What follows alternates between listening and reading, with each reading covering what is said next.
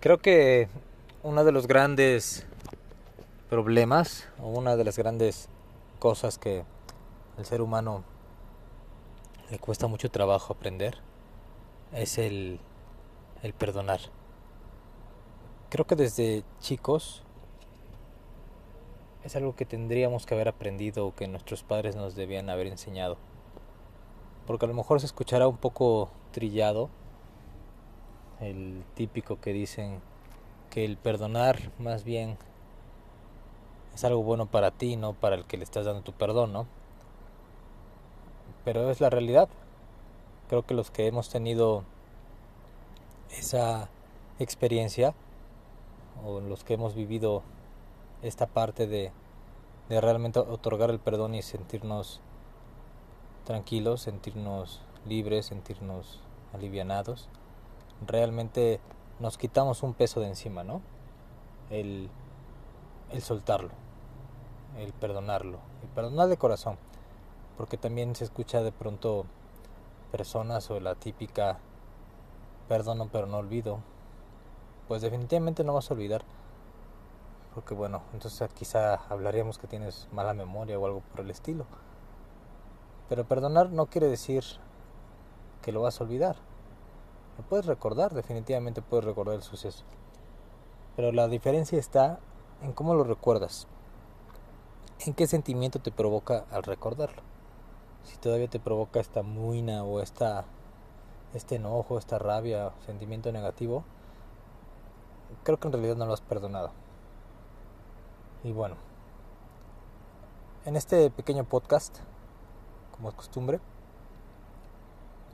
y vamos a hablar un poquito de cómo hacerle para para perdonar, para para soltarlo, para que no nos duela, para que no nos pese, para poder recordarlo y poder platicarlo sin ningún problema en el futuro. Mm, me gustaría que te enfocaras en algo que probablemente no hayas perdonado. Y es muy fácil saber qué, es, qué no has perdonado realmente, porque te traes sentimientos del cual hablábamos. Si tú no logras hablar de algo que te lastimó, que te dolió, que te enojó, no logras hablar de eso y y de otra vez te trae ese sentimiento, entonces quiere decir que hay algo por ahí que todavía falta por sanar. Suena muy simple el ejercicio, suena muy simple el cómo, cómo hacerle, sin embargo requiere cierta práctica y requiere cierta observación.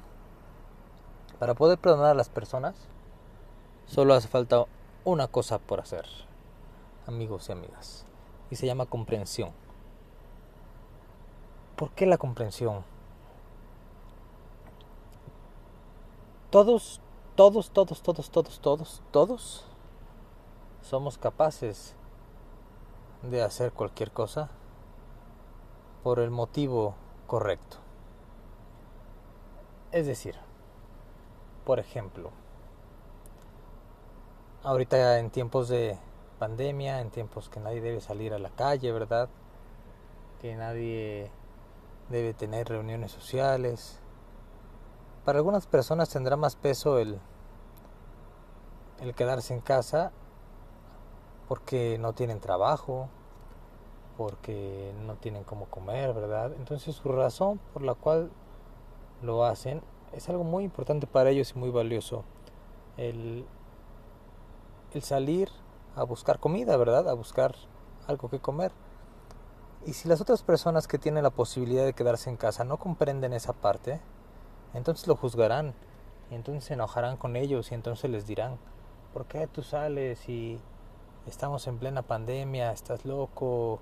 Y así hay muchas personas, seguramente ya habrán escuchado muchos comentarios de ese estilo.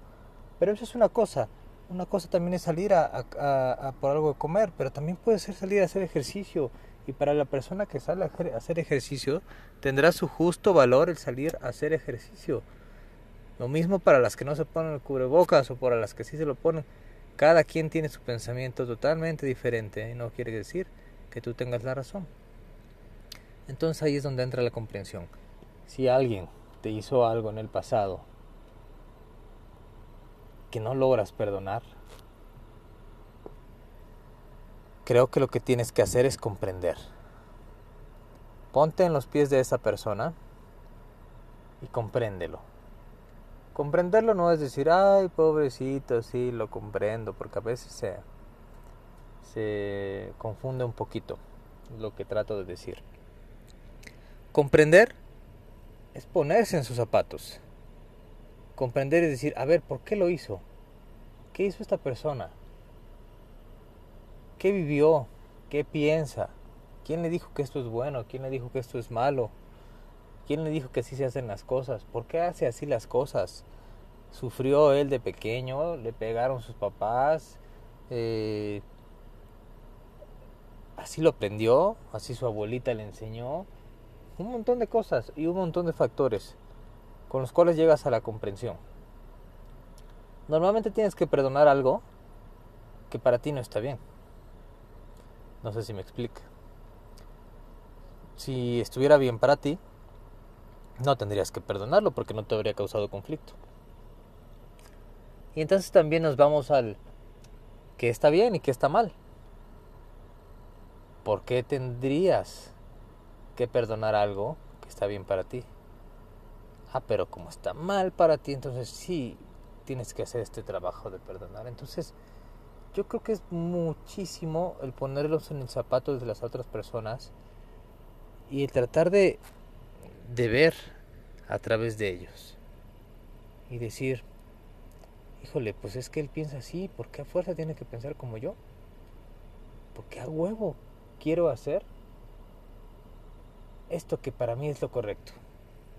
¿Por qué para la otra persona tiene que ser lo correcto también? Entonces ahí empiezan los problemas, ahí empiezan las cosas y en el momento que la otra persona haga algo diferente a lo que tú piensas, entonces ya, ya, ya valió madres. Y entonces ya tienes que perdonar. Espérate. Porque hace algo diferente a lo que tú piensas. Entonces entra mucho la comprensión. Entonces, este ejercicio es así. Es, es fácil, se escucha fácil, es comprender. Pero comprender significa muchísimas, muchísimas, muchísimas interrogantes. ¿De dónde viene? ¿Por qué viene así? ¿Qué hizo? ¿Qué no hizo? ¿Qué le hicieron? ¿Qué no lo hicieron? ¿Por qué actúa así? ¿Quién enseñó a actuar así? ¿Quién me enseñó a mí que esto, está mal? Porque también es este es la es el autocuestionamiento también. Entonces lo dejo ahí sobre la mesa, amigos y amigas, para que lo, lo, lo puedan observar, lo puedan analizar y échense un clavado a este mundo de la comprensión y se darán cuenta que fácil con práctica, obviamente, qué fácil se vuelve, se vuelve perdonar. Les mando un caluroso y hermoso abrazo. Un abrazo digital ahora que hay pandemia no se los puedo dar. Que tengan un hermoso día. Chau chau.